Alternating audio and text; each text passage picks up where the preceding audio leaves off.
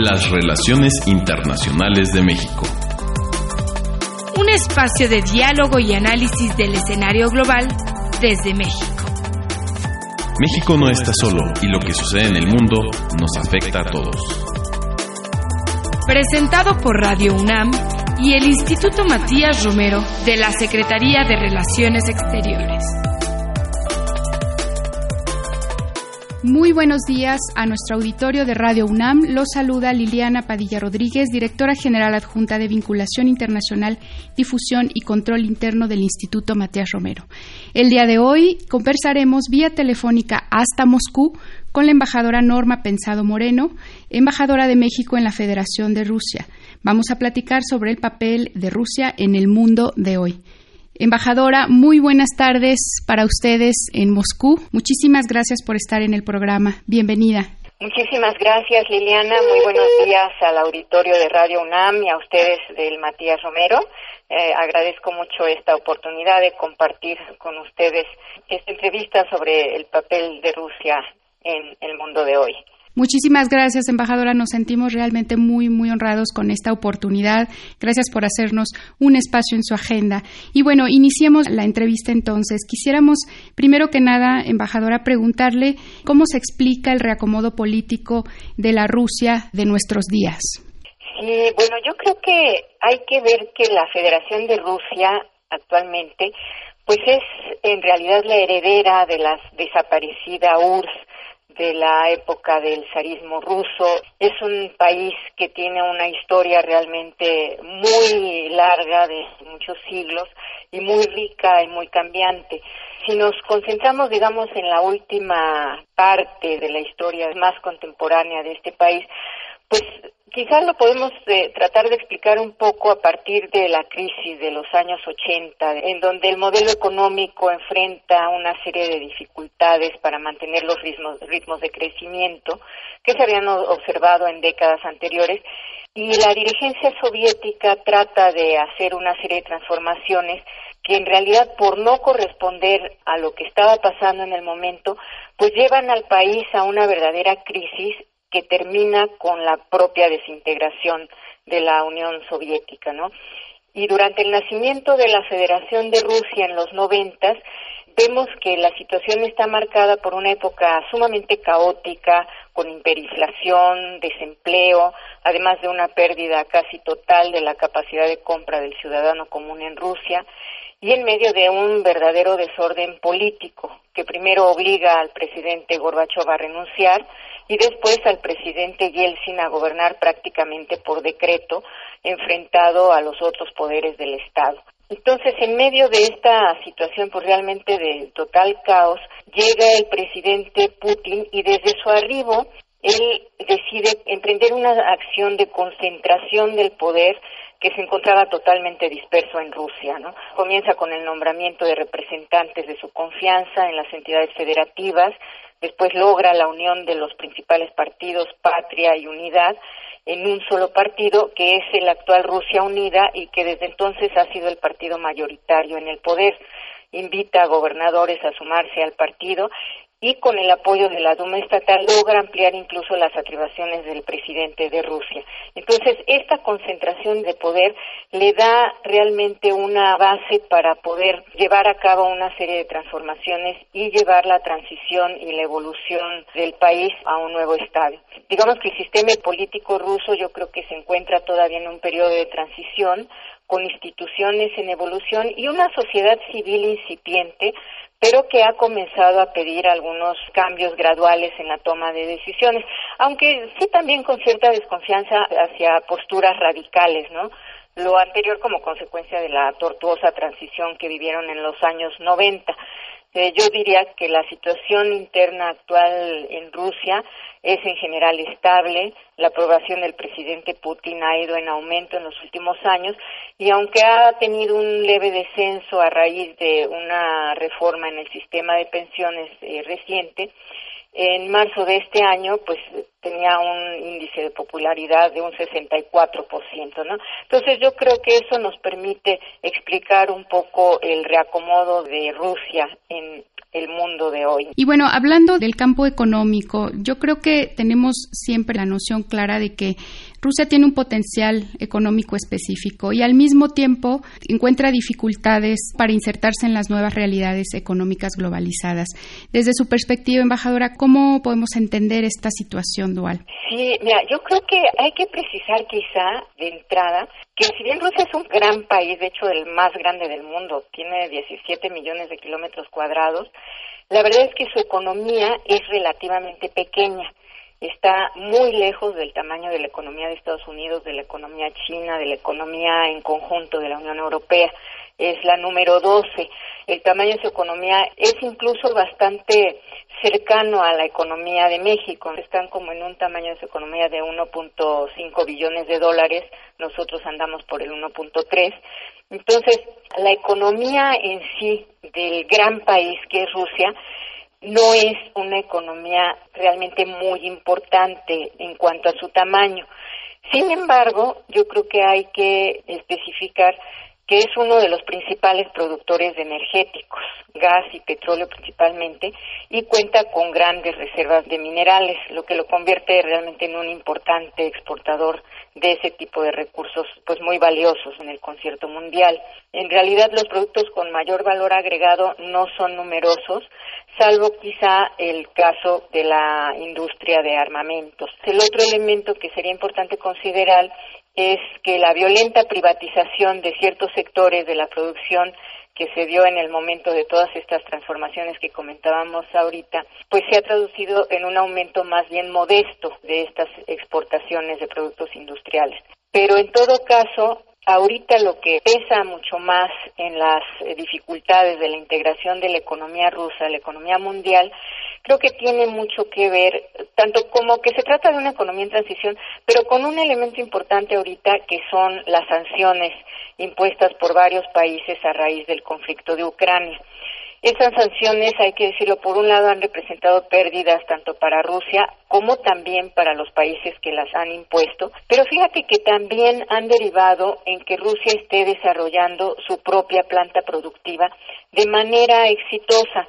Han desarrollado también su producción de alimentos a través de un modelo de sustitución de importaciones que la verdad es que les ha funcionado hay productos en los que ya se han convertido en país autosuficiente y que incluso han estado empezando a exportar cuando antes de las sanciones eran importadores de este tipo de productos, ¿no? Entonces, estas sanciones han jugado un papel importante que han tenido un efecto negativo, pero que también de alguna manera han ayudado a que Rusia se ponga a trabajar más en el desarrollo de su propia economía interna. Y por otro lado, hay que decir que a pesar de las sanciones, muchas de las grandes empresas, sobre todo empresas europeas, la verdad es que siguen invirtiendo, siguen haciendo negocios con Rusia en las partes donde no están en efecto las sanciones, entonces sigue siendo considerada Rusia como un mercado importante. En resumen, yo diría que se puede decir que hay factores económicos internos y externos que actualmente dificultan la inserción de Rusia en la economía, pero que al mismo tiempo pueden representar oportunidades tanto para Rusia como para otros países. Rusia ha vivido una recesión importante en los últimos años, pero desde 2017, aunque a un ritmo modesto, ya empezó a crecer. Ahorita ya empezó en 2017 con un crecimiento de 1.5%, 2018 1.6% y se espera que la economía siga mejorando en los próximos años. El gobierno ruso está obviamente interesado en impulsar su crecimiento económico y se ha propuesto como tarea para el 2024 que su economía se convierta de hecho en una de las cinco más grandes del mundo. Para eso pues está instrumentando una serie de medidas, está interesada en impulsar a Rusia como una potencia de economía digital, su comercio exterior también lo está impulsando a través de una de las exportaciones no primarias, centrándose en algunos productos de mayor valor agregado, y esto de alguna manera ya se empieza a ver reconocido.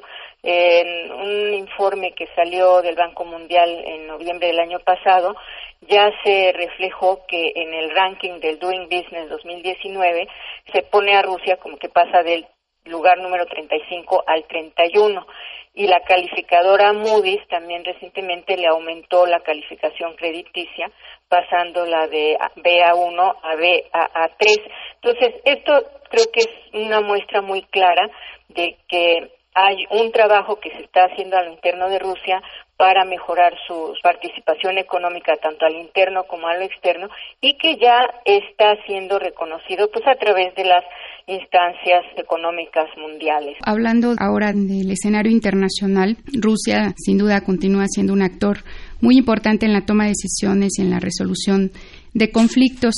¿Cuáles serían, desde su perspectiva, embajadora, los elementos más importantes que explican el lugar de Rusia en el concierto internacional y cuál sería la importancia de la figura del presidente Putin dentro de esta consolidación y reacomodo de Rusia?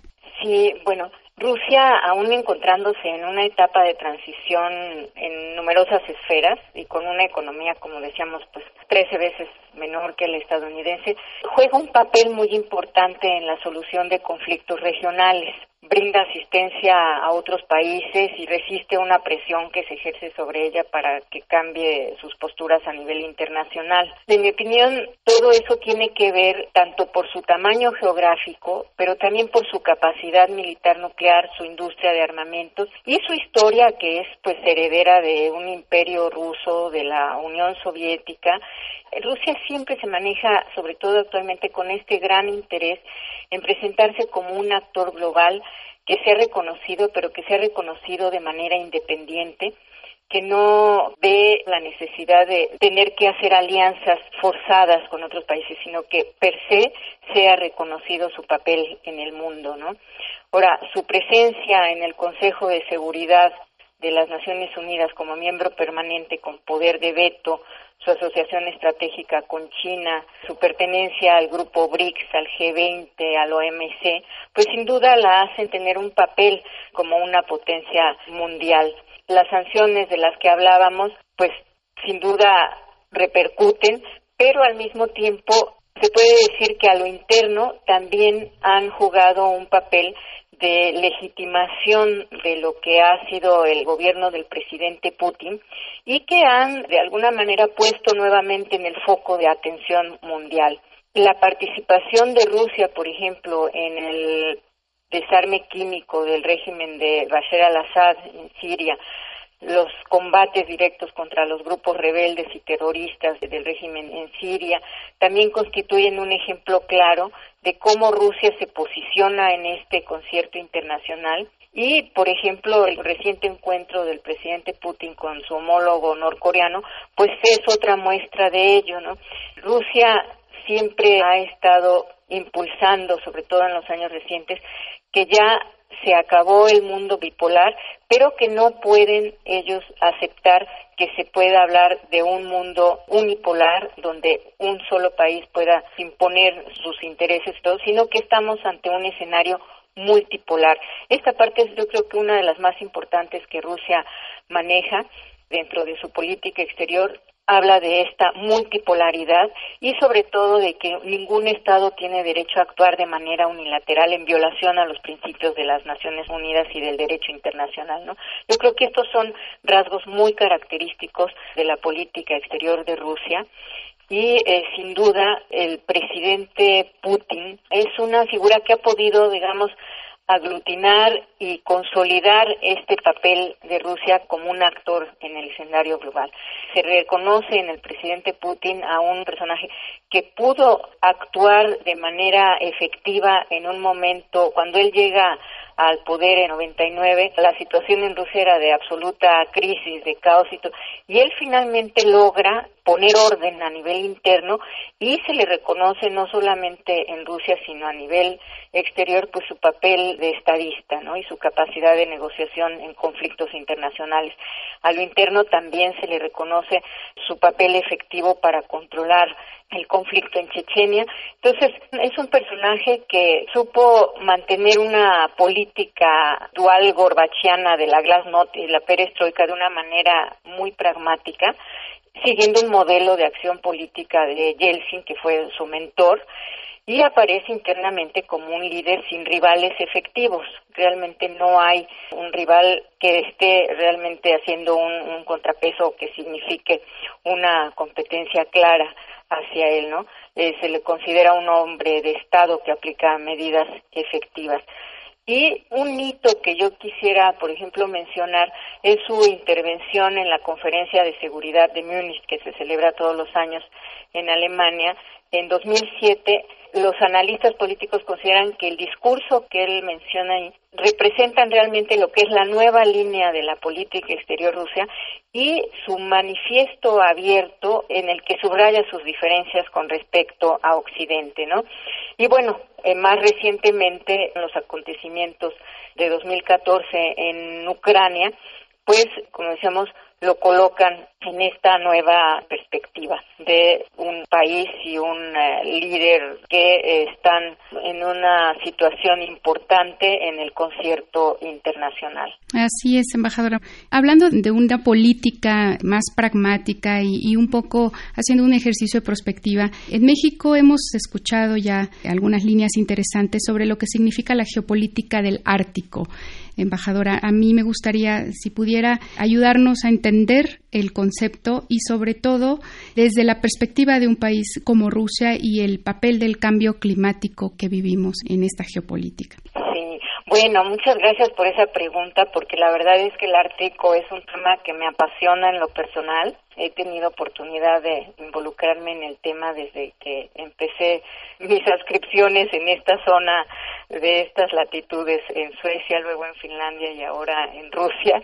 Y bueno, la verdad es que es un tema que es poco conocido en México, sobre todo ha sido abordado, salvo algunas excepciones, ha sido abordado poco entre nuestros académicos y es una región el Ártico que ha venido creciendo en importancia a nivel mundial. No existe un consenso sobre la definición geográfica del Ártico, pero digamos que la que más se utiliza se refiere a la región que cubre arriba del círculo polar en el paralelo 66 grados 33 minutos de latitud norte, ¿no?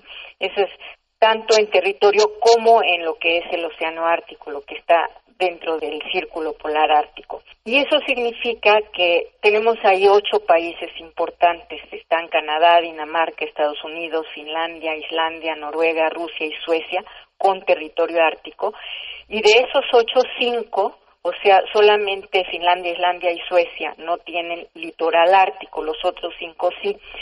Desde hace muchos años el Ártico ha sido una región en la que Rusia ha ocupado un papel central. Digamos, ellos tienen más de 24 mil kilómetros de litoral en el Océano Ártico. Es el 53% del litoral de todo el Ártico, ¿no? Lo que tiene Rusia ahí. Y su presencia en el Ártico es histórica, no es nueva. Pero a raíz de los eh, efectos del cambio climático, y del derretimiento de los hielos árticos, esta región ha empezado a tener una nueva, digamos, atracción de interés no solamente ya de estos estados árticos, sino incluso también de estados no árticos.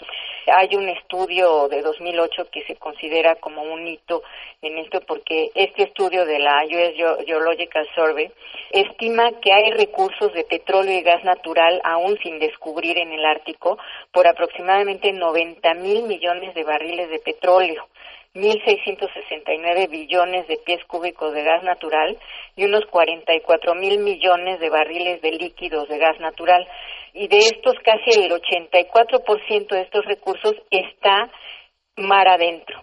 Eso significa que con el derretimiento de los hielos árticos, toda esta riqueza de recursos naturales se abre a las posibilidades de exploración y explotación con todo lo que eso significa para bien y para mal. Las cifras cambian, pero se calcula que el efecto del cambio climático en el Ártico es de dos a tres veces más rápido que en el resto del mundo.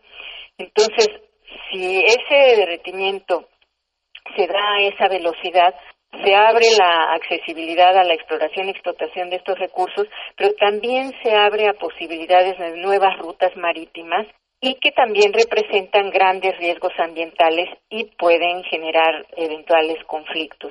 Entonces, es una región que además está poblada por comunidades indígenas que están viendo afectados pues sus hábitats por la nueva presencia de empresas y demás. Entonces, es un tema que se tiene que ir revisando.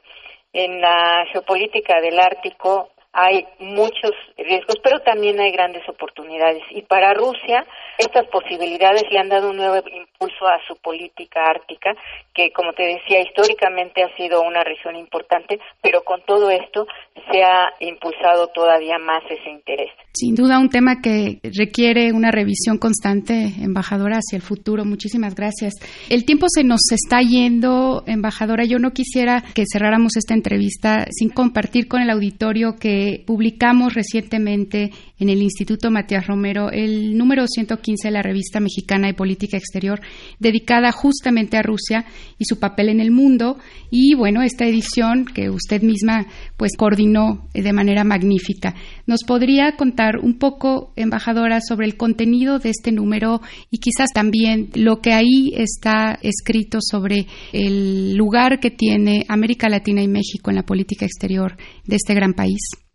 Sí, cómo no, muchas gracias. Pues agradezco sobre todo al Matías Romero la oportunidad de dedicar un número de la revista mexicana de política exterior precisamente a Rusia y su papel en el mundo, porque creo que cada vez es más frecuente encontrar referencias sobre Rusia. Como decíamos, Rusia se está volviendo más y más presente en el concierto mundial, pero desgraciadamente muchas veces las referencias tienen una connotación negativa o se emplean con frecuencia muchos estereotipos. Y yo creo que eso tiene que ver mucho con un conocimiento parcial de la realidad de la Rusia actual o con mucha desinformación. Entonces, la idea de este número de la revista, como tal como nosotros la concebimos, fue para tratar de contribuir a un mayor conocimiento del entendimiento de esta Rusia actual a partir de un análisis de la evolución de su sistema político y económico y de su papel en las nuevas políticas en la arena internacional. El número, esta revista, sobre todo busca también dar elementos a la toma de decisiones para la relación México-Rusia. Eh, se presenta un análisis sobre el reacomodo de la Rusia de hoy, su potencial económico, sus dificultades, las dificultades que encuentra para insertarse en las nuevas realidades económicas, el impacto que estos cambios han tenido en la identidad rusa. Y los autores fundamentalmente responden a algunas interrogantes. ¿Cuál es el juego geopolítico de la Rusia postsoviética? ¿Su papel en la nueva geopolítica del Ártico que hablábamos ahorita? cuál es la posición de Rusia respecto a la autorización del uso de la fuerza por parte del Consejo de Seguridad de Naciones Unidas, el uso de la institución jurídica de la declaración de persona non grata en un contexto de creciente tensión en las relaciones internacionales que no se había observado en años, cuál es la situación de los medios de comunicación en Rusia y la guerra informativa que se ha dado en años recientes y también vemos una perspectiva desde la mirada rusa cuál es la visión que tienen los rusos acerca de las relaciones con América Latina y entre Rusia y México y cuáles son las prioridades de la política exterior rusa. ¿no? Esto también se aborda eh, desde la perspectiva del modelo ruso de formación diplomática. Se busca sobre todo aportar mayores elementos para la reflexión acerca del papel de los grandes actores mundiales y su reposicionamiento en la arena internacional. Para Rusia, América Latina es una región importante, pero yo diría que hasta cierto punto marginal. Esto es normal porque obviamente están concentrados en su región geográfica de influencia histórica natural, pero ven América Latina como una región que les es una región amiga con la que no tienen conflictos tienen obviamente algunas asociaciones estratégicas con algunos países específicos como Cuba, Nicaragua, Venezuela, con Brasil por el BRICS, pero digamos que en la región la ven como una región amiga. Yo diría que no hay una perspectiva eh, de tipo necesariamente regional, sino quizá más bien de carácter bilateral. Y la relación entre Rusia y México es particularmente buena. Hay una gran expectativa de fortalecimiento de la relación con el nuevo gobierno y nos ven como un socio, como un país amigo en el que compartimos intereses. La relación se ha venido fortaleciendo en los últimos años. Tenemos un buen nivel de diálogo político, un espacio por eh, explorar y por fortalecer en la parte económica, ciertamente, pero que está avanzando de manera importante. Yo diría que vamos por, por muy buen camino. La experiencia de coordinar la revista, yo diría que fue algo muy enriquecedor, pero que sobre todo valoro el trabajo del equipo en la embajada. Todo esto surgió de la idea de darnos el tiempo de reflexionar sobre lo que está pasando en Rusia. A veces el trabajo del día a día en la embajada pues no te da tiempo de sentarse a hacer realmente reflexión y todo. Entonces nos dimos a la tarea de reunirnos varias noches a discutir fuera de las horas de trabajo y todo, y de ahí empezó a surgir la idea de escribir, de poner nuestro granito de arena en esta reflexión. Y bueno, con todo el apoyo del Matías Romero, pues ahora tenemos esta revista. Gracias, embajadora. El agradecimiento es nuestro por ese esfuerzo. Sabemos lo que significó. El público que nos escucha seguramente correrá a comprarla para leer sus páginas y enterarse de este país del cual no tenemos tanta información de primera mano. El número era necesario, es muy valioso y, de verdad que agradecemos muchísimo su contribución. Por supuesto, también el tiempo para esta entrevista. Se nos ha acabado el tiempo embajadora Norma Pensado Moreno, embajadora de México en la Federación de Rusia, agradecemos mucho su participación en este espacio. Muchísimas gracias a ustedes. Gracias. Agradecemos a nuestro auditorio también por su atención y les invitamos a que nos escuchen el próximo martes en punto de las 10:15 a través de Radio UNAM en el 860 de amplitud modulada. También les invitamos a consultar este y otro de nuestros programas a través de la plataforma SoundCloud en la cuenta y Matías Romero y en nuestra página de internet gov.mx diagonal IMR. La producción de este programa estuvo a cargo de Ana Teresa Sáenz, la realización de Jorge Escamilla y la operación técnica de Gilberto Díaz. Se despide de ustedes Liliana Padilla. Hasta pronto. Muchísimas gracias a nuestro auditorio.